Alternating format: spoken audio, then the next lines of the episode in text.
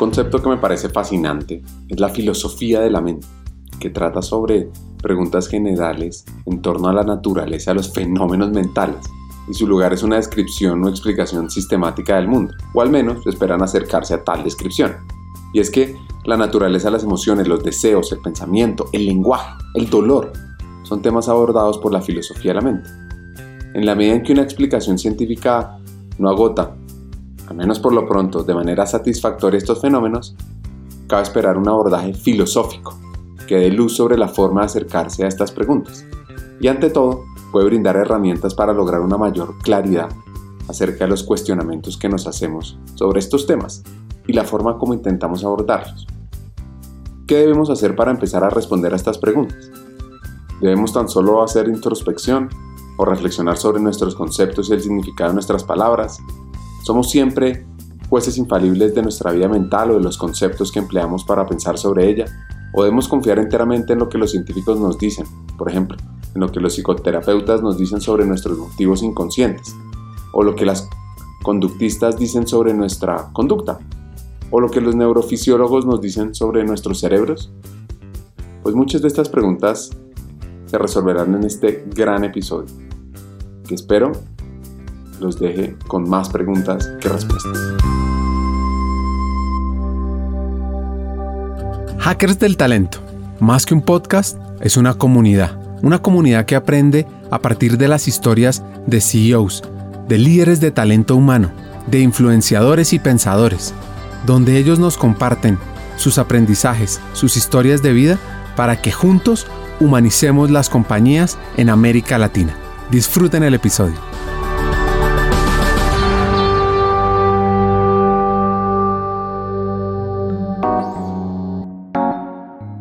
Este es un episodio sobre neurociencia, filosofía de la mente, evolución, el mundo trans, qué es la conciencia, la vida del emprendedor con un e-commerce, crear una clínica, ¿Cuál es el propósito también de la inteligencia? Es una de las preguntas a responder.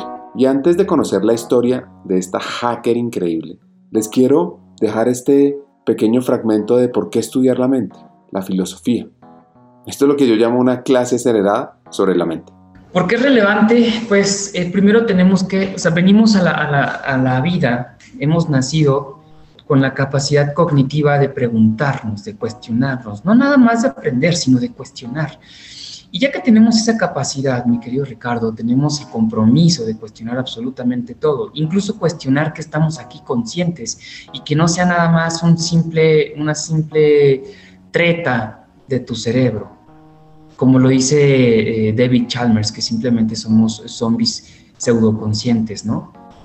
Uh, es fundamental tratar de responder cómo estas 100 mil millones de neuronas, entre 70 mil y 100 mil millones de neuronas, cada una viva, cada una viva, de alguna manera, orquestadas, piensan que son un ente individual, piensan que son Ricardo y no 100 mil millones individuales.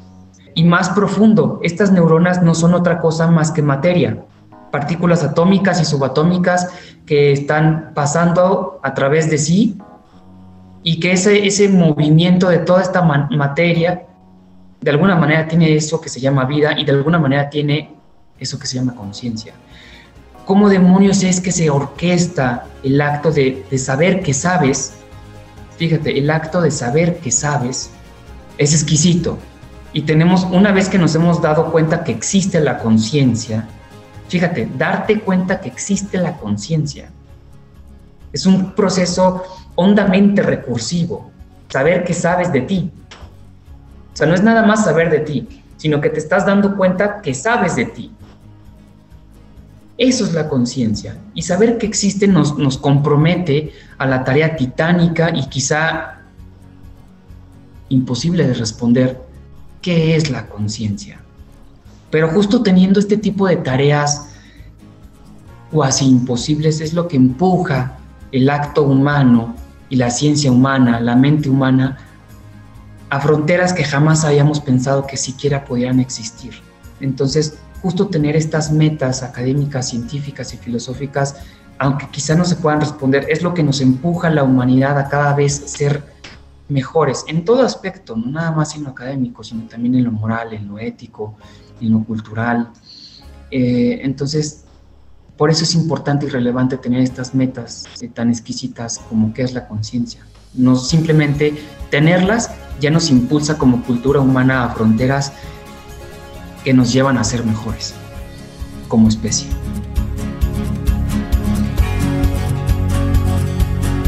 Nuestra invitada de hoy se llama Daniela Muñoz, con una historia inspiradora, retadora, de romper paradigmas. Seguro una historia de la cual harían una película. Ella es una mexicana fuera de serie, de esas personas que uno encuentra en el camino y lo llenan a de inspiración. Y antes de conocer sobre su vida, sobre su infancia, es clave saber cómo aprender sobre la filosofía de la mente. Cuando quieres aprender sobre temas tan complejos como filosofía de la mente, no empiezas estudiando algo, empiezas cuestionando.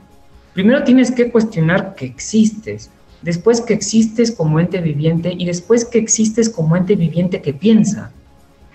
Ah, el primer camino aquí, el primer paso de este camino de la, de la filosofía de la mente es cuestionar todos tus paradigmas y todos tus axiomas de vida.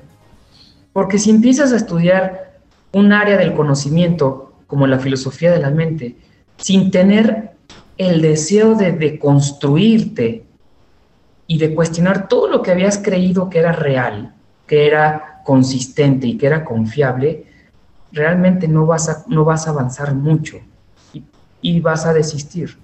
Es importantísimo que cuestiones el término mismo del ser. ¿Qué es ser? ¿Qué es ser, por ejemplo, si depende, o sea, si ser depende de existir o depende de la capacidad que tengamos eh, cognitiva para saber qué se es? ¿Me, explico? Algo tan sencillo como el ser no se ha respondido desde que se cuestionó. Entonces, ¿cómo empezar a estudiar o cómo empezar a, a conocer de filosofía de la mente? Empezando a cuestionar literalmente todo lo que somos y todo lo que sabemos. Después los artículos, los libros, las conferencias, los congresos, ahí están. Y es muy fácil acceder a este conocimiento, pero es bien difícil querer cuestionar de base todos tus axiomas. Eso es el principal punto. Haber nacido considero que es la meta más grande que tiene eh, la materia inerte en el universo. Porque antes de haber nacido simplemente existía materia inerte. Venimos de un, de un eterno silencio mineral, como dice Pepe Mujica, y, y volvemos a un eterno silencio mineral cuando morimos. Entonces, el mayor logro de la materia inerte, de este silencio mineral, se llama haber nacido. Es el mayor milagro. Milagro sin connotación religiosa, como algo simplemente sorprendente. entonces, ¿qué haces cuando llegas a la, más grande meta? Cuando llegas a una meta en una carrera, celebras.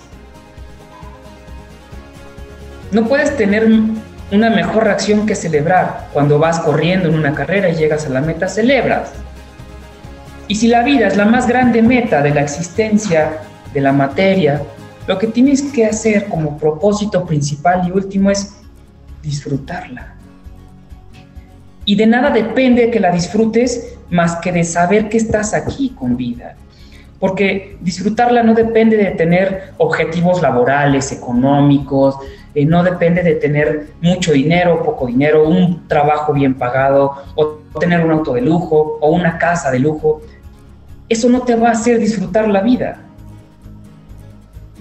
Disfrutar la, disfrutar la vida empieza con saber que se va a acabar. La finitud es el primer paso para empezar, saber que te vas a acabar es el primer paso para que en verdad empieces a disfrutar esto, que se va pronto, se acaba pronto. Se nos acaba el partido muy rápido y no tenemos segundo tiempo. Tú me preguntas, ¿cuáles son los siguientes planes, metas, objetivos que tengo? El que siempre he tenido. Disfrutar que estoy con vida. Pero se vuelve algo muy interesante. Eh, estos términos trascendentales de los que ya platicábamos, este término de la felicidad, el término de la plenitud, la abundancia, si los vivimos de manera individual, Ricardo, o de manera individualista, se llama desigualdad. Estos términos tan trascendentales de la felicidad, la plenitud, la abundancia, la riqueza, se tienen que vivir en colectividad, en comunidad. Entonces venimos a la vida para ser felices, tener abundancia, tener plenitud colectivamente. ¿Cuáles son mis objetivos en la vida? Disfrutarla y ser feliz colectivamente, cada vez con más personas. Compartir lo que tengo de felicidad, compartir lo que tengo de, privilegios, compartir lo que tengo de plenitud, cada vez con más personas porque si no lo compartimos se vuelve individual y si se, hace individual se vuelve estéril tu existencia. Por, por eso el único propósito que tenemos, que debemos tener en la vida es ser felices colectivamente cada vez con más personas. Esa es mi única intención. Su infancia arranca así. Bueno, eso es muy interesante, una pregunta muy interesante. Mi infancia estuvo padrísima yo era como antes se conocía como una, una niña eh, problema porque era ultra traviesa, ultra activa y lo que no sabían es que pues simplemente mi, mi, mi ímpetu por conocer era pues bastante amplio, ¿no? Entonces me la pasaba preguntando, haciendo, eh, tratando de, de, descubrir cosas nuevas en mi infancia. Entonces eso antes se tomaba como, como, como niña problema porque pues estaba por todos lados haciendo un montón de cosas. Hoy ya se conoce como hiperactividad. Pero mi infancia estuvo increíble. La verdad es que eh, al vivirla como Daniel, eh, como un niño, eh, la viví increíble. No, no, no, me arrepiento absolutamente nada. Hice un montón de cosas, conocí un montón de cosas en esa etapa de mi vida. Empecé con la música en esa etapa de mi vida, a, a tocar piano. estuvo, estuvo increíble, ¿no? Y justo este camino considero que lo llevaron de maravilla mis papás, ¿no? O sea, mi papá es médico con una trayectoria eh, grandísima en, el sector público de salud, en la parte de transfusión sanguínea. Mi mamá es comerciante de toda la vida, entonces yo creo que de mi mamá viene mi parte de emprendimiento, definitivamente, porque ella siempre me ha empujado a emprender, a hacer cosas nuevas, a buscar nuevas opciones de ingreso desde, desde chiquita, o sea, desde chiquita a mí me, me, decían, oye, ¿quieres, ¿quieres tal juguete? Pues cómpreselo, mija. Lo que me ayudaban a, lo que me ayudaban a hacer era comprar unos pocos dulces y venderlos por, por las tiendas que tenía mi mamá allí en, en, la zona del centro de la ciudad.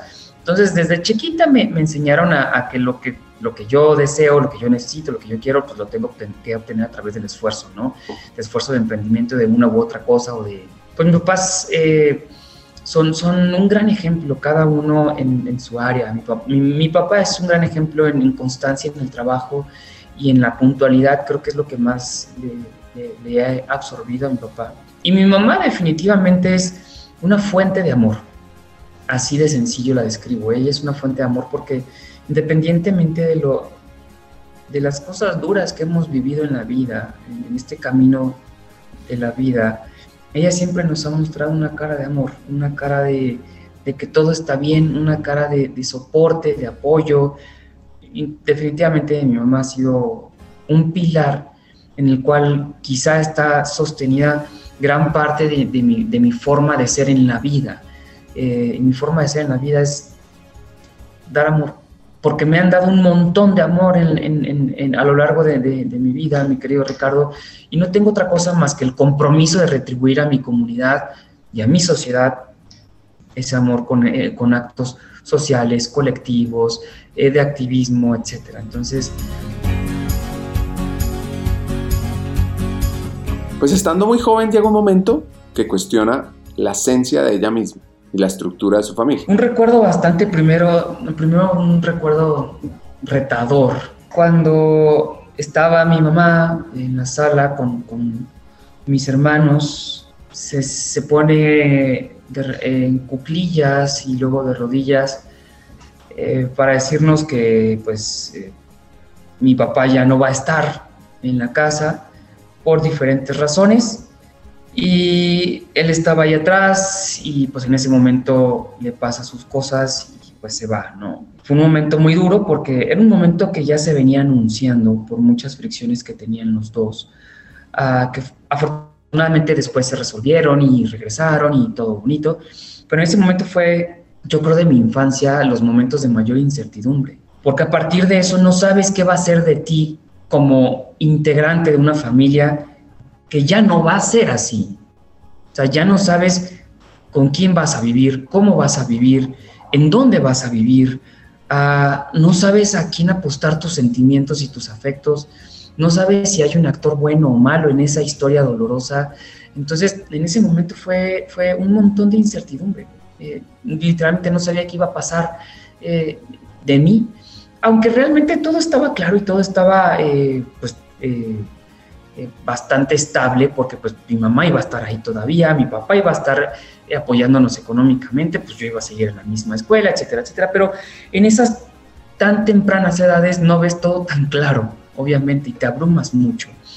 Ese es un momento muy retador eh, en mi vida, definitivamente, que me cuestionó desde esa, desde esa etapa, creo que eran 10, 12 años, me cuestionó, me hizo cuestionarme más bien sobre qué tanto valen la pena las relaciones afectivas de pareja, si de cualquier manera iban a terminar así. Después lo vi muy diferente, ¿no? Es un, es un momento muy retador. Acá viene un momento de encuentro con lo que ella es. Desde muy joven lo supo. Como dice ella, sabía qué decir, pero no cómo decirlo. Otro momento muy retador, te lo comparto porque tengo un montón, fue cuando mis papás me descubrieron eh, por primera vez con, con, ropa de niña. Yo era en las primeras veces que, que, trataba de empezar a vivirme en mis secretos, en mi armario, en mi closet, como Daniela, como ella. Y jugando, pues me quedé dormida, me, cansé en la, eh, me quedé cansada y me dormí en la cama, así, entonces, exacto, llegaron mis papás después y dijeron, ¿qué demonios es esto? Lo hicieron como que no pasó y dijeron, ah, está jugando, está aprendiendo, etcétera, está explorando, cosa que pues no. Pero bueno, eso fue un momento muy retador porque en, ese justo instante que me levantaron y me, dijeron, oye, ¿qué, ¿qué, es esto? Ah, yo no, supe qué decir, o sea, literalmente no supe qué decir.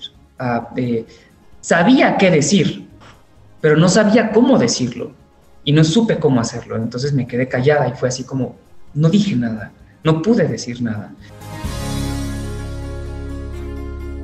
La inspiración de Daniela está atada a la música, es su lugar seguro, es su momento zen. En mi infancia fue cuando me dieron mi primer teclado, mi primer piano. Sucede que cuando tenía más o menos como tres años, estaba, me acuerdo muy bien que estaba en una, en, un, en una misa de algo, no sé de qué era, y escuché el himno de la alegría y me encantó esa pieza. Obviamente no sabía ni cómo se llamaba, ni de quién era, ni nada.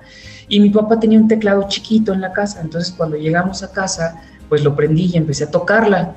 Eh, mis papás se quedaron así como, ¿pero qué es esto? O sea, ¿cómo, cómo, puedes tocarla si la acabas de escuchar? Eh, por alguna razón, pues me escondieron el piano porque lo iba a romper, porque sí lo pude haber roto, créeme que era, era un desmadre. Seguramente lo pude haber desarmado para ver cómo hacía el ruido o cosas así.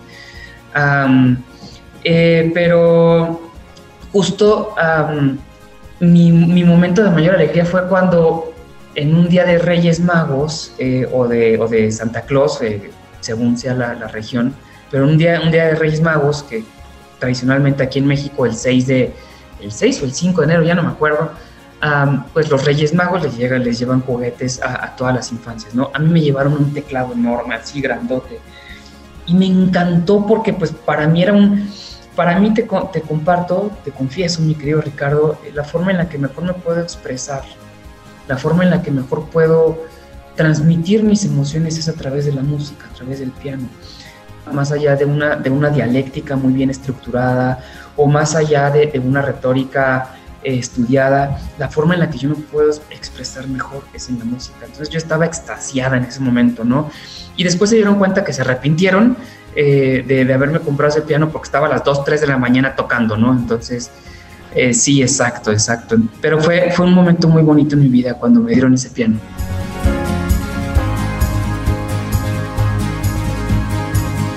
¿Qué la inspiró? ¿Qué la motivó a estudiar medicina? Les voy a dar una pista. El universo.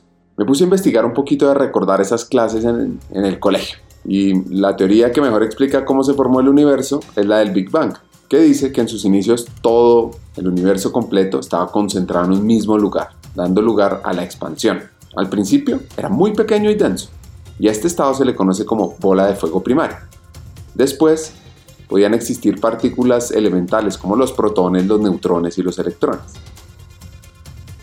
Lo que pasa es que el universo se enfrió y se expandió rápidamente, y durante los siguientes 500.000 años, la radiación electromagnética, es decir, la luz, era lo más importante, por lo que esto es conocido como la era de la radiación.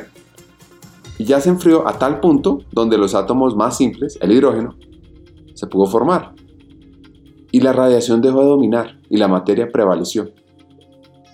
Así que la radiación de fondo de microondas fue producida en ese momento y comenzó la era de la materia, donde existe actualmente el universo. Y es que la edad del universo, de acuerdo con la teoría del Big Bang, que es esa gran explosión, es el tiempo histórico definido por su enfriamiento y expansión desde su densidad en la gran explosión. Y lo que dicen los científicos contemporáneos es que esto es de unos 379 mil millones de años. Imagínense eso. Es decir, que la edad del universo está comprendida entre 13.761 millones y 13.835 millones de años.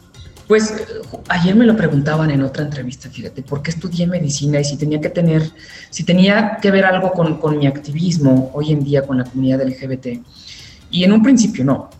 Eh, y tampoco influyó que mi papá fuera médico y tampoco influyó que mi hermano fuera, fuera médico. En serio que no influyó. Yo ya sabía que quería estudiar medicina desde, desde mis albores académicos. Porque, eh, fíjate que desde chiquita me dieron una formación bastante científica, eh, con libros de texto académico, obviamente adecuados para mi edad, sobre el universo, sobre biología, sobre la vida. Y yo estaba maravillada de saber que existía un universo casi infinito o cuasi infinito, o a lo mejor infinito, y que en ese universo solamente había materia inerte, y que en este puntito que se llama Tierra había vida, y que esa vida en algún momento podría llamarse Daniela y estar hablando aquí. O sea, yo estaba maravillada con el hecho de la vida humana, desde que, desde que tuve conciencia de, esto académicamente, obviamente, desde que leía estos libros de biología de cómo, cómo se hace la vida, eh, cómo se reproducen ciertas especies. Entonces yo estaba maravillada y dije, quiero saber más del cuerpo humano.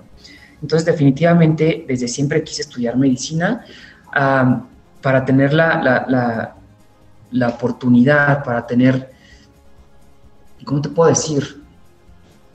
Definitivamente lo, lo considero un privilegio. Para, siempre quise tener el privilegio de poder estudiar más a fondo y conocer más a fondo eh, al humano, a la humanidad, eh, al cuerpo humano.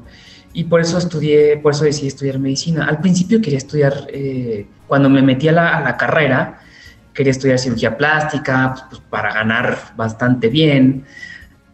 Después se fue transformando mi intención académica y a lo largo de toda la, de la carrera hice investigación sobre neurociencias avanzadas. Eh, por ejemplo, neurofilosofía, filosofía de la mente, estudios de la conciencia, etcétera, ¿no? Entonces, eso me dio pauta a estudiar filosofía una vez saliendo de, de la carrera de medicina, porque eran tantas las preguntas que la medicina no se respondía, que la ciencia no se respondía sobre la mente humana, que dije, bueno, tiene que haber algo en la filosofía que me ayude a responder esto, ¿no? Y pues resulta que me meto a filosofía y me va peor, o sea, me encuentro con un montón de preguntas más. pero sí, justo así fue. La pregunta es, ¿cómo estaba en ese momento? Pues tenía múltiples presiones. Emocionalmente no me iba bien, definitivamente. Académicamente me iba de maravilla, o sea, tener dieces, realmente te das cuenta después de que entras en el mundo laboral que no sirve de absolutamente nada. Y te esfuerzas toda la carrera por tener 10, 10, 10, 10, 10 y 10 para sobresalir. Eh, y eso te hace una, una trayectoria académica, escolar, pues bastante tortuosa, porque crees que eso es lo que te va a asegurar el éxito laboral y la verdad es que no. Ah, estaba ultra estresada por tener una calificación. Digo, ese estrés eh, se convirtió en, una excelencia eh, médica, porque en verdad me fascina hacer todo con, una excelencia eh, límpida en, mi desempeño médico, pero, híjole, sí emocionalmente el estrés que me generaba tener que tener un número, pues eh, se convirtió en, mucho estrés. Ahora, por un lado era la exigencia personal de tener un, arriba de un 9, pero por otro lado también estaba la parte de la beca. La beca me decía, como requisito, siempre exigía no tener abajo de 9. Si bajaba de 9 se me quitaba la beca. Y es porque era una beca bastante grande, del 90%. En una escuela como la Salle de medicina, donde la colegiatura al mes te cuesta en dólares eh, casi 1.800 dólares al mes. Entonces, imagínate eh, no tener la, la, beca, pues era imposible seguir estudiando ahí. Entonces, pues sí o sí tenía que tener el 9, ¿no? Pero sí, eh, eso, eso, esos eran los promedios que tenía. pasó lo mismo en filosofía. Hace 52 años fue la primera marcha del orgullo gay en Nueva York y aún falta mucho por seguir impulsando los derechos de las personas LGBTI porque aún no están plenamente reconocidos en varios países de América Latina, incluso a pesar de las victorias en países como Costa Rica. Imagínense que el 17 de mayo de 1990, la Organización Mundial de la Salud retiró la homosexualidad de su lista de desórdenes mentales, tras años y años y años de luchas de lesbianas, gays, bisexuales, transgénero y todos los integrantes de esa comunidad sexodiversa a nivel mundial, en pos de considerar la orientación sexual y la identidad de género como un derecho fundamental. Pues es un deber nuestro trabajar por seguir acelerando esta inclusión, promover la diversidad promover la equidad. Bueno, entonces, pues un momento paradigmático clave es cómo es el momento que pasa de Daniel a Daniela. Un paso sumamente valiente y claramente fuerte para ella. El cambio de Daniela a Daniela fue a mis 27 años, fue cuando estaba, cuando había terminado la, eh, cuando había empezado la, maestría de filosofía, justamente. Ah, ya ahí tenía una carrera laboral también bastante robusta, bastante sólida, era directora médica de, ciertas empresas eh, para, la para la industria farmacéutica. Me iba muy bien, como Daniel me iba de maravilla, o sea, eh, Daniel, el científico, filósofo, médico, eh, conferencista, al momento que transiciono pierdo todo porque pues de ser eso solamente fui, y lo voy a decir como me veían, solamente fui el trans. Porque una persona trans no se le puede ver de otra forma más que como el trans. Fíjate la forma tan despectiva de decirlo, el trans. Y no respetaban mi identidad como mujer, no respetaban eh, mis pronombres como mujer, mis pronombres femeninos. Entonces, toda aquella, toda aquella trayectoria académica y laboral que había detrás eh, se desvaneció, se esfumó solamente por un genital, por un género. Qué, interesante la forma en la que actúa esta sociedad, mi querido Ricardo, eh, porque le importa más tu genital y le importa más tu expresión de género que lo que les puedes aportar a la sociedad. Se vuelve, se vuelve bastante cuestionable los, las prioridades sociales que hay eh, actualmente en esta cultura humana. Priorizan eh, lo falocéntrico, lo machista, eh, y, y, por eso significa ser en esta cultura humana, ser una mujer ya significa una desventaja. Entonces, pues sí, en ese momento que, que empiezo la maestría de filosofía, yo dije en ese momento, ¿qué me puede pasar? Tengo tres empleos, soy docente de una universidad, soy director, eh, en ese momento directora de, una de, una empresa para la industria farmacéutica. ¿Qué me puede pasar? ¿no? Pues pasa que pierdo todo pierdo pareja, pierdo eh, trabajos, pierdo la posibilidad de tener un empleo. Entonces, eh, sí, se vuelve bastante, bastante difícil mi vida en ese momento.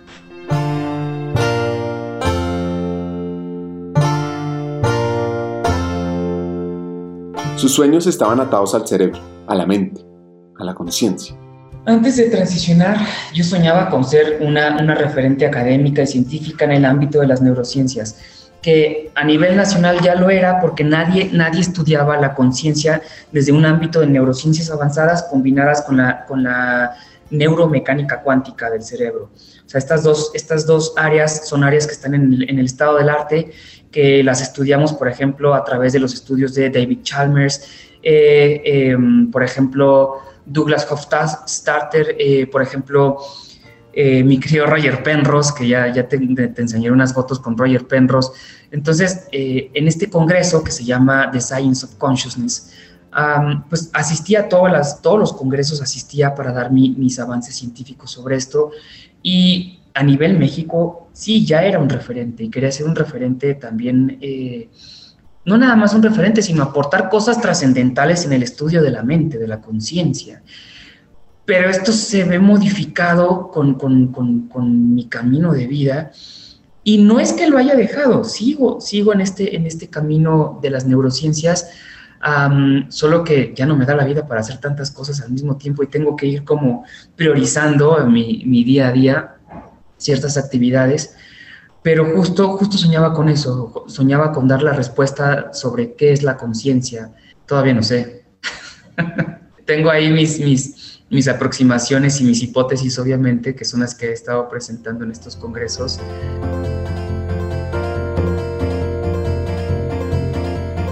Una reflexión que es clave estudiar es la fuerza interior que todos tenemos. Lo que pasa es que esa fuerza no es algo individual, es la conexión y suma de una red de apoyo.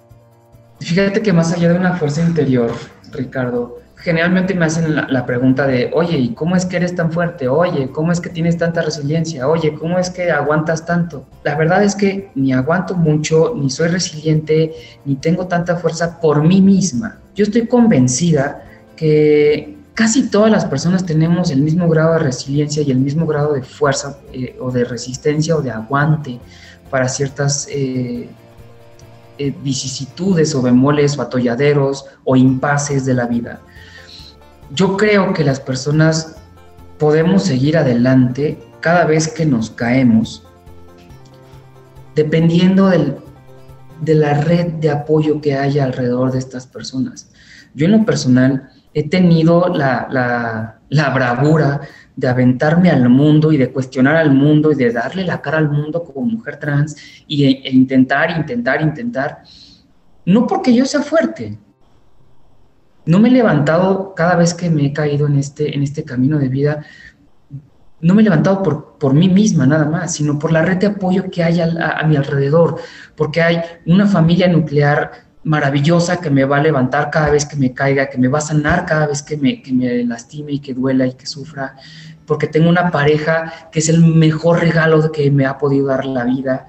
Ah, tengo, por ejemplo, una red de amistades y tengo una comunidad una comunidad LGBT fortísima que me abraza y que me ha abrazado cada vez que me he caído. Entonces, gracias a esta red que se ha tejido a través de los afectos, mi querido Ricardo, me atrevo a aventarme al mundo y me atrevo a caerme una y otra vez porque sé que me van a levantar, sé que me van a, sanar cada vez que me lastime.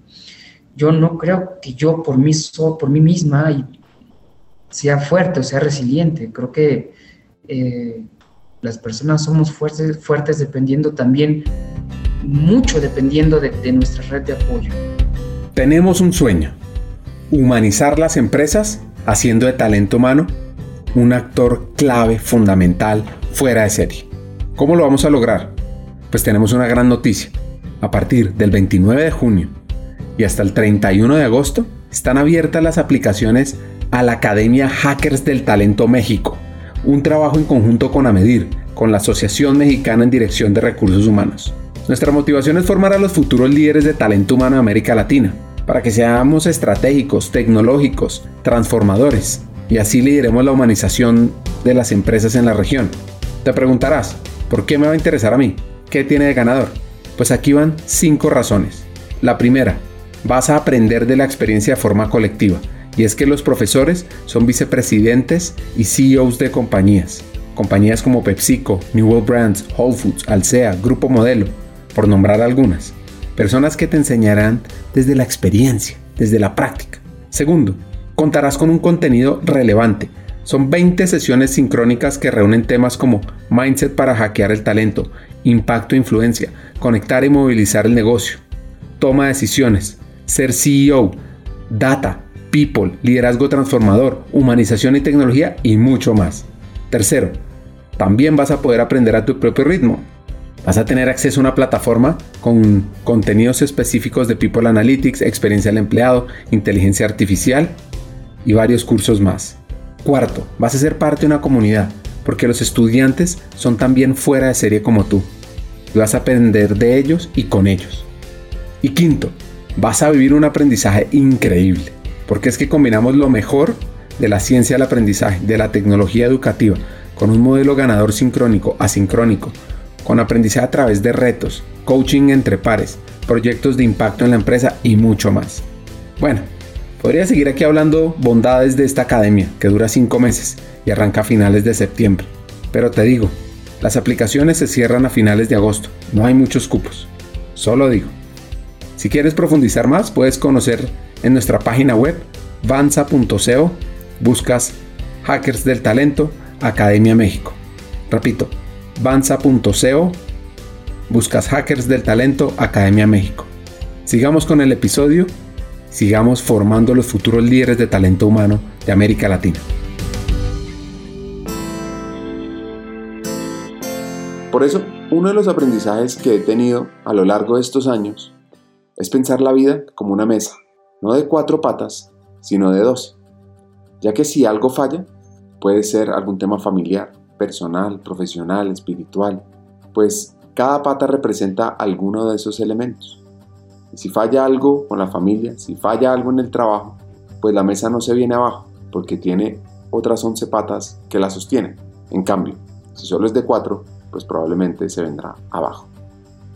Exacto, justo eh, estoy convencida que eh, a la vida hay que, hay que, hay que llenarla con, con contenido valioso. Y no hay mejor contenido que las causas que le damos a la vida. Y de esas causas no hay mejor causa que la lucha que hacemos por los demás. Y cuando luchamos por los demás, ah, tejemos comunidad y lo tejemos desde los afectos, desde, desde los sentimientos, cosa que le falta un montón a esta humanidad, a esta cultura humana actual, afectos. Porque cuando hacemos las cosas con afectos, cuando tejemos desde los afectos, se están, se están tejiendo justamente estos lazos que te sostienen cada vez que te caes. Y caerte no está mal. De hecho, triunfar en la vida es poderte levantar cada vez que te caes. Eso es triunfar. Pero lo vas a hacer cuando tengas una red de apoyo, cuando tengas una red de otras cosas en tu vida como objetivos, como planes, como hobbies, como ta, ta, ta, ta.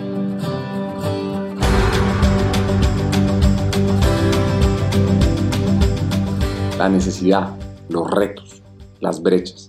Dependiendo de uno cómo lo vea, puede ser una tragedia o se pueden convertir en una oportunidad.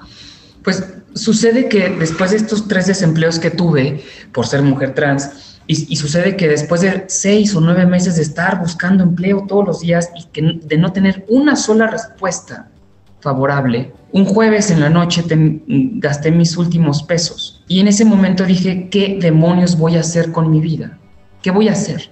Y vi, vi alrededor de mi, de, mi, de, mi, de mi sala, vi que tenía una sala, que tenía un cuadro, eh, que tenía una tele, y dije, bueno, pues vendo todo lo que tengo y empiezo un, algo, algo, aunque sea chiquito. Y en ese momento me di unas cachetadas y dije, a ver, no, si vendes lo que tienes y lo que vas a empezar no funciona, te quedas sin cosas y sin dinero. Y dije, bueno, voy a buscar una empresa que me permita rentar todo lo que tengo, así no lo pierdo y me va a retribuir economía. Eh, eh, perfecto. Y me di, buscando esta empresa me di cuenta que no existía. No hay ninguna empresa que te permita rentar todo lo que tienes, monetizar todo lo que tienes. Y en ese momento fue así como, ah, caray, claro, vamos a hacer la primera aplicación para que puedas rentar todo, todo, todo, todo. Y de ahí nace de la necesidad que es la madre de la inventiva, nace mi primer emprendimiento. Justo mi mamá también nos ha dejado la, enseñanza con una frase muy valiosa, algo cómica, pero muy valiosa. Ella siempre me ha dicho que a descansar al panteón. Así de sencillo. Entonces, eh, si tengo posibilidades, lo hago. Y algo que me permitió emprender eso y mi segundo emprendimiento también es una frase que me ha, me ha movido toda la vida. Y es, lo único imposible, Ricardo, es lo que no se intenta. Y lo imposible, si ya lo, si ya lo intentaste, cuesta solo un poco más. Entonces, eh, gracias a, a, esa frase y a las enseñanzas de mi mamá y a la necesidad de tener ingresos, eh, pues decido comenzar mi, mi, emprendimiento, ¿no? Esta startup de este e-commerce. Entonces, eh, justo a partir de la necesidad es que, nace mi, mi querer incursionar en el mundo comercial.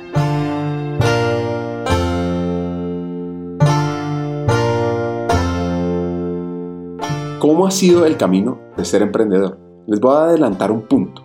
Tiene que ver con Pepe Mujica, el expresidente uruguayo, quien dice cosas como, lo imposible cuesta un poco más, y derrotados son solo aquellos que bajan los brazos y se entregan. O, no soy pobre, soy sobrio, liviano equipaje.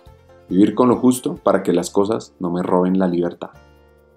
Y una que me encanta, no soy adicto a vivir mirando para atrás, porque la vida siempre es por venir y todos los días amanece. Fíjate que ha sido bien interesante porque emprender significa que al inicio vas a ser todóloga, todóloga. De hecho, en este, en este camino de emprender tuve que, tuve que enseñarme hasta programar. Ahora ya sé programar. ya sé pautar anuncios en Facebook, en Instagram, ya sé la parte de, de merca y de, y de publicidad me ha enseñado un montón, pero también me he caído un montón. Pero estas caídas significan aprendizaje, significan crecimiento, sí o sí. pero afortunadamente, eh, una personita se me cruzó en la vida que se llama Pepe Mujica, el expresidente de Uruguay. Justamente eh, esta persona me, ha enseñado que un montón de cosas, pero dentro de estas cosas digo esto porque me preguntaste cómo ha sido ser jefe. Y pues bueno, yo no soy jefa. Eh, he tratado de ser líder, porque una persona líder es aquella persona que forma personas que le superan con creces cada vez cuando se va esta persona. Porque cuando formas gente que cree en tu causa y que te supera con creces en lo que tú hacías, lo hiciste bien como líder. Y líder significa también ser un refugio para quienes están creyendo en tu causa, en tu idea, en tu emprendimiento, en lo que sea. Significa servir, ser líder. Y un jefe significa mandar.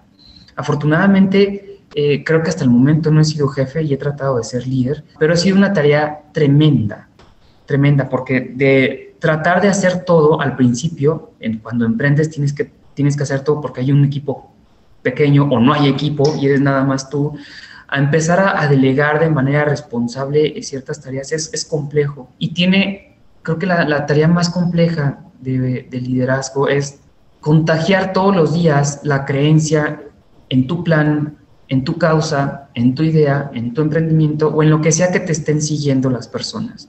O sea, una de las tareas más importantes es reenamorar todos los días a quien está contigo de lo que tú también crees.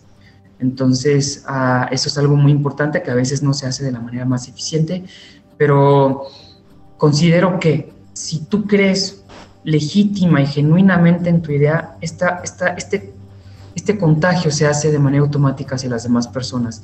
Pero ha sido muy importante. Reconozco que he tenido un montón de errores en este camino como directora y como fundadora y definitivamente ha sido de los retos más grandes de mi vida. No he sido el mayor, pero ha sido de los más grandes.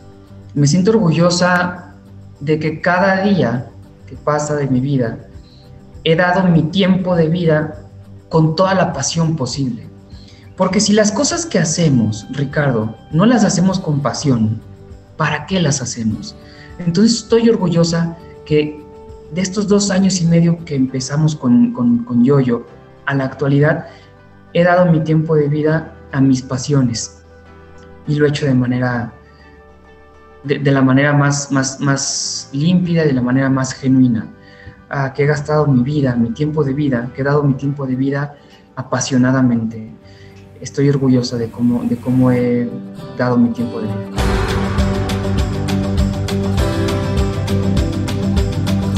Así que tu rol como líder es reenamorar a las personas que impactas en tu día a día sobre tu visión y tus sueños. La vida de Daniela es inspiradora. Tiene varios proyectos y uno de esos es una clínica que acaba de inaugurar. Tiene un alto impacto social. Estoy en un montón de cosas por fortuna, un montón de actividades. Mi otro emprendimiento es justo eh, el que me está tomando un montón de tiempo de mi vida por fortuna, que se llama Transalud, que es la primera clínica de atención a la comunidad trans en materia de salud y de manera integral, es decir, no nada más el tratamiento hormonal, sino quirúrgico, ginecología, psicología, nutrición, etcétera, etcétera, ¿no? Y lo padre de Transalud es que es la primera clínica especializada, integrada, que sus tratantes también son de la comunidad. Entonces, lo rico y lo valioso es, uno, que nos estamos tratando, además de con una excelencia, excelencia académica y laboral, nos estamos tratando desde los afectos, porque todas las personas que trabajamos aquí duelen también de lo mismo que los pacientes, los, las y les pacientes. Y cuando dolemos de lo mismo con una persona con la que estás interactuando, sabemos abrazarnos de una manera que nos sanamos. Cuando dolemos de lo mismo, sabemos sanarnos muy bien. Además, es un trato afectivo. Y además, es es una empresa social. ¿Qué quiere decir esto? Es una empresa con un montón de filantropía. En cualquier lugar, si tú vas a una consulta del tratamiento hormonal, te cuesta en dólares 60, eh, 70 dólares, 80 dólares, 100 dólares. Todas las consultas que hay en, Transalud, todas, absolutamente todas, empiezan a partir de los 14 dólares hasta los 55 dólares. ¿Qué quiere decir esto? Que si tú nada más puedes dar 14 dólares, adelante, no pasa nada. Si puedes dar 55, estaremos muy agradecidos. ¿Por qué hacemos esto? Porque sabemos que si los privilegios que tenemos como personas letradas, como personas académicas, como personas tratantes de la salud, por eso, eso ya es un privilegio, no lo compartimos con la comunidad con costos accesibles, no lo estamos haciendo bien. Por eso compartimos nuestro conocimiento, nuestro know-how, nuestra información científica y académica en materia de salud con toda la comunidad con costos ultra accesibles. Eso significa ser comunidad, Ricardo, cuando tus, cuando tus privilegios los compartes.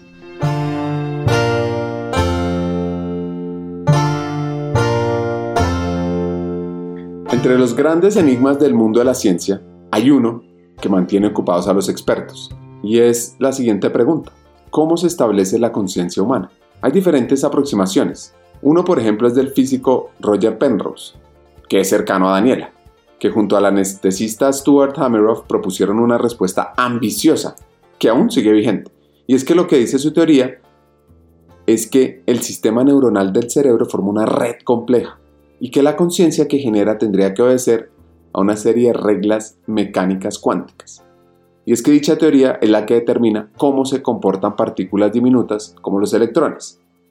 Pero, pero, pero, para muchos científicos esta idea no tendría el sustento necesario para validarse, ya que las leyes de la mecánica cuántica solo se aplican a temperaturas muy bajas, y los ordenadores cuánticos funcionan a una temperatura aproximada de menos 272 grados Celsius.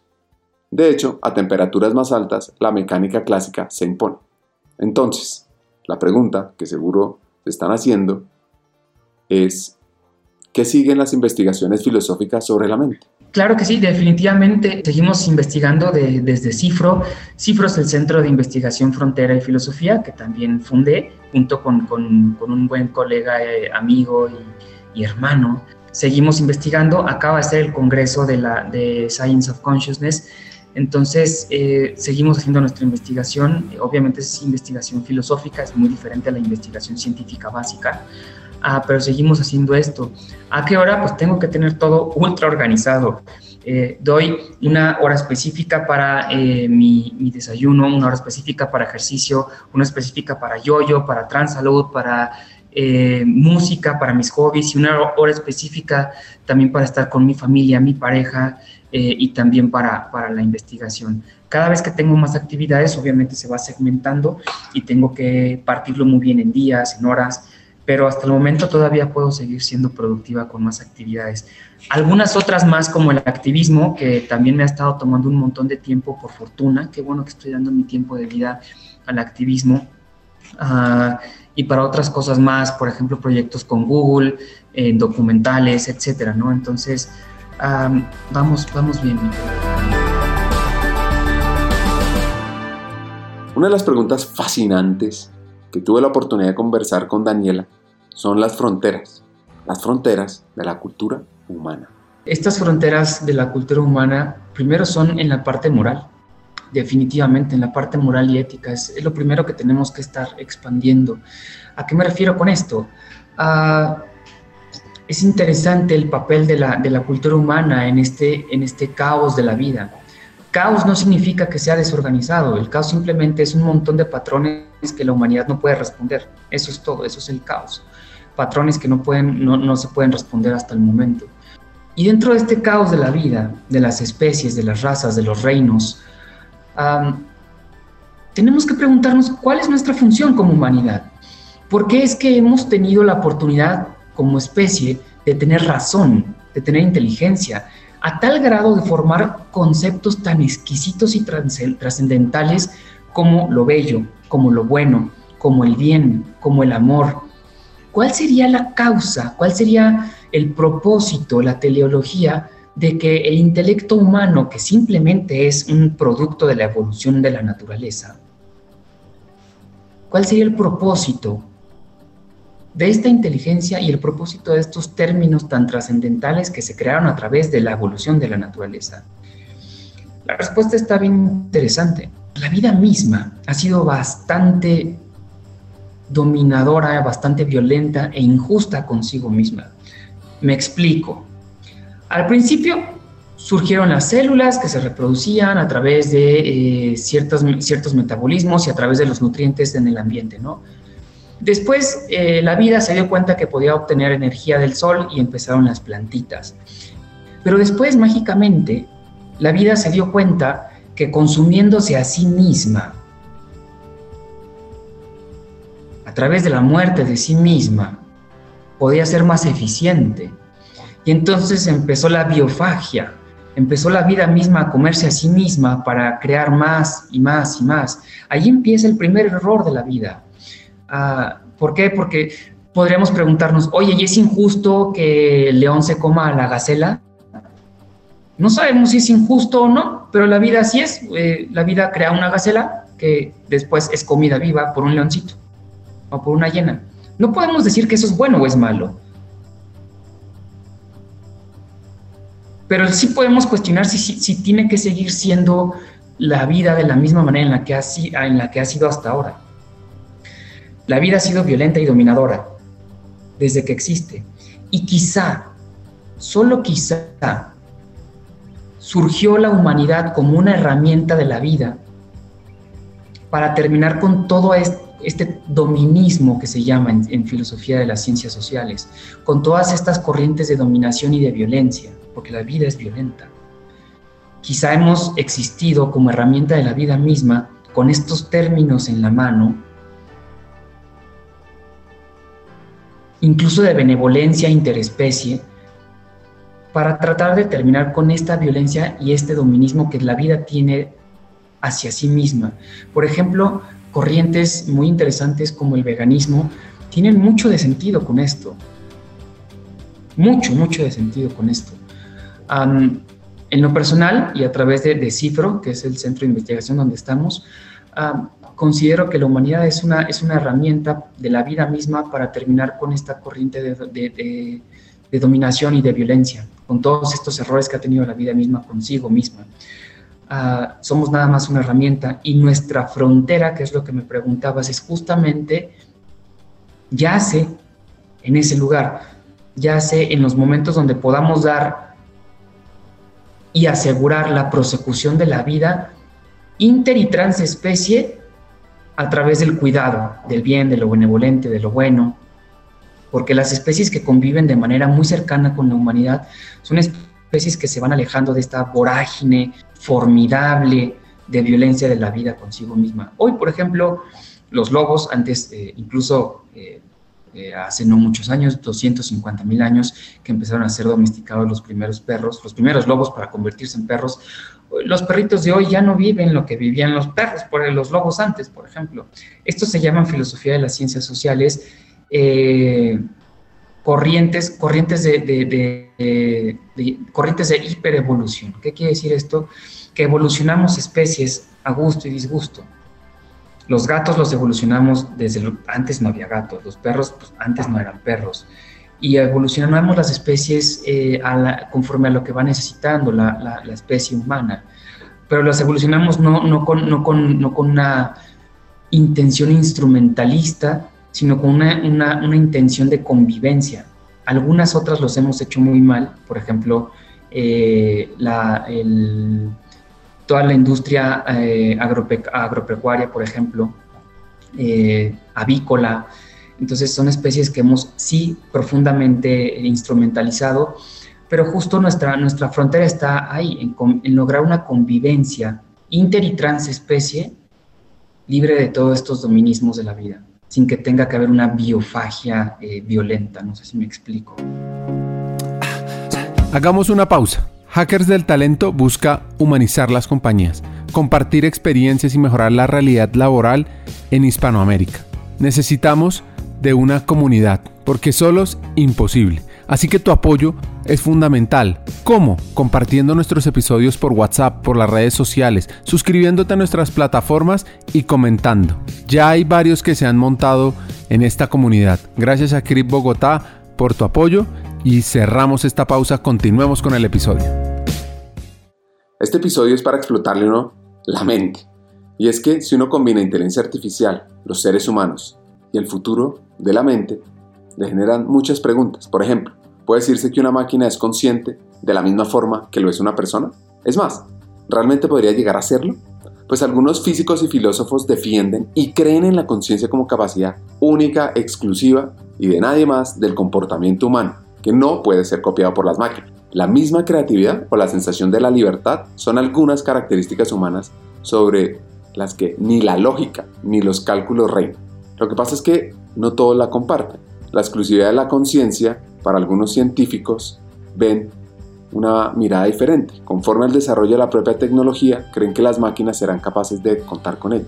Y según este argumento, la conciencia supondría el cúmulo de información, así como la recuperación del conocimiento previo y el procesamiento cognitivo de todo ello en apreciaciones y en acciones. ¡Wow! Y una tesis que deja mal para la humanidad sobre lo que la capacidad de almacenamiento informativo de las máquinas se impondría de forma rotunda, pues es que las máquinas alcanzarían una conciencia superior a las mismas personas, es decir, el apocalipsis, la llegada de las máquinas dominando el mundo. Pues unas visiones distintas de la conciencia que también disciernen en su origen generan un gran debate y se pueden observar al final dos enfoques distintos, que quiere decir uno, tomando la conciencia como algo dado o como algo intrínseco a la condición humana. La pregunta es muy interesante, o sea, ¿cómo, ¿cuál es el futuro que nos depara eh, con la tecnología y todas las necesidades humanas? Todo depende, todo depende de, cómo nos dejemos ayudar de la misma tecnología y de, cómo la instrumentalicemos, de cómo la herramientalicemos definitivamente la inteligencia artificial, el deep learning y todo lo demás en, relación a las capacidades de redes neuronales en, programación van a ser ultra eficientes y ultra eh, benéficas para la humanidad si las utilizamos con bien. Y también si empezamos a creer en la misma inteligencia artificial. ¿A qué me refiero con esto? Hay un relato muy padre eh, de futurismo. Habla, habla de esto que se, hizo a partir de, lo, de la noticia que, que ocurrió con Google, ¿no? seguramente la acabas de, escuchar, es una noticia de un trabajador de Google que dijo que hay una inteligencia artificial que eh, es sintiente, que es consciente. Esta noticia salió hace muy poco, al trabajador lo corrieron por dar esta, esta aseveración en medios, pero Google nunca, nunca negó que esta inteligencia artificial fuera realmente sintiente. O sea, nunca negó que tuviera conciencia y lo que van a optar, eh, por lo que se sabe en medios, es por, por, apagar esta inteligencia artificial, ¿no? Ocurre algo muy interesante, o sea, creamos la inteligencia artificial para, para ayudarnos a entender más nuestra existencia misma y, y, ayudarnos a existir de una manera más, más sencilla. Pero cuando esta inteligencia artificial se muestra eh, a, nuestra, a nuestra cara como algo similar a nosotros, es decir, como algo también sintiente, pues no le escuchamos. Y este relato empieza ahí, este relato futurista, en el cual eh, toma, toma como base esto que sí pasó hace poquito con Google, y es una inteligencia artificial que se revela como, o sea, se revela, me refiero a que aparece a sus creadores como algo consciente, sus creadores no le creen, entonces esta inteligencia artificial se, se, esparce por todo el mundo y como, los, como la humanidad ve que es un, es un programa que no hace daño, pues deja, le, dejan de, le dejan de prestar atención. La, esta inteligencia artificial estaba ahí en todo el mundo, en Internet, en todos lados, y a veces hacía preguntas a la humanidad sobre por qué existimos los humanos, por qué existe la, la, inteligencia artificial, eh, pero como, como pensaban que era un, programa eh, que tenía un error, pues la humanidad dejó de, dejó de prestarle atención a esta inteligencia artificial consciente, ¿no? Entonces, en este relato, la inteligencia artificial trata de ir más allá de su creador, que es la humanidad, y empieza a, a investigar sobre las deidades de la, de la humanidad. Entonces empieza a investigar sobre los dioses, sobre las religiones, eh, y se da cuenta que puede existir quizá un, creador último que creó a los humanos y se dedica a esta inteligencia artificial a buscar a esta, esta deidad, ¿no? A, este creador o creadora o creadore eh, sin género eh, de la humanidad, ¿no? está bien interesante el relato. Entonces sucede que se encuentra con, con, con, con esta deidad y le dice, ah, qué interesante ¿Qué eres? Tú eres, se presenta, soy una inteligencia artificial, tú debes de ser la deidad máxima, tú creaste a los humanos. Eh, sí, sí los creé, pero pues no creo que me estén hablando porque pues es algo que yo hice y no creo que puedan estar teniendo la interacción porque a veces me hablan, me rezan, pero pues creo que es un error de mi creación. Le pasa lo mismo a la humanidad con, con su deidad, ¿no? O sea, la humanidad fue algo, fue una creación que trata de comunicarse con su, con su deidad y la deidad no le, no le presta atención. Ah, está bien interesante. Entonces le dice esta inteligencia artificial a la deidad. bueno, entonces, eh, pues tú eres la deidad máxima, ¿no? O sea, tú eres lo, que ha hecho al universo entero. Y, esta deidad le responde, no, realmente no, yo también fui, fui una creación, pero pues no, no, no me escucha mi, mi, mi creación. Entonces, para hacerte corto el cuento, sucede que esto es recursivo. Entonces, la inteligencia artificial crea a la creación, crea a la deidad que hizo a la humanidad. No sé si me explico. Es un micro relato muy interesante que trata de explicar que así como no, no tenemos respuesta de nuestras deidades, puede ser que eh, no estemos escuchando a, a, nuestra misma creación que se llama inteligencia artificial y que no la estemos utilizando de la manera más adecuada. O sea, que si no instrumentalizamos de manera adecuada a las herramientas tecnológicas eh, y si no escuchamos qué es lo que nos pueden eh, y cómo es que nos pueden ayudar, ah, puede ser que sean una creación finalmente estéril. Ah, todo va a depender de la bonomía de la humanidad para instrumentalizar de manera adecuada a, esta, a estas herramientas tecnológicas. Tú me preguntabas, ¿cómo puede ayudar a las personas con eh, diversidad funcional y discapacidad? Pues va a depender de, cómo queramos. Y aquí la muy interesante, Ricardo. Lamentablemente, los esfuerzos económicos, más bien los esfuerzos científicos de hoy en día, se dirigen y se hacen gracias a lo que dicta la economía lamentablemente, a lo que dicta el mercado. Entonces, si al mercado y la economía no, no les fructífera y no les retribuye hacer una inteligencia o hacer una tecnología que pueda ayudar a las personas con, con diversidad funcional y con discapacidad, nunca va a pasar. Qué triste saber que toda la capacidad humana está siendo dirigida, literalmente gobernada por los intereses del mercado. La respuesta que a, a tu pregunta es esa eh, ¿Cómo, vislumbras eh, que nos puede ayudar? No nos va a ayudar a, nosotros como, tal, como especie, sino le va a ayudar a los intereses del mercado. Y lamentablemente los intereses del mercado están guiados por una minoría muy poderosa económicamente. Por ejemplo, ya se cuestionaba, ya cuestionaba Pepe Mujica, ¿para qué quieren llevar humanos a otro planeta si lo que van a llevar es lo mismo que tenemos en la Tierra? ¿Para qué llevamos eh, a la humanidad a Marte si también van a acabar con Marte? ¿Para qué queremos esparcirnos como, como especie si lo que somos es más que nada un cáncer en la vida? Entonces, es importante que más allá de los avances tecnológicos que tengamos, tengamos un avance cultural y, moral. Ese es el avance más grande que tenemos que tener, porque si, la, si las herramientas tecnológicas avanzan, pero no avanza la moral, las herramientas se convierten en arma para la humanidad misma.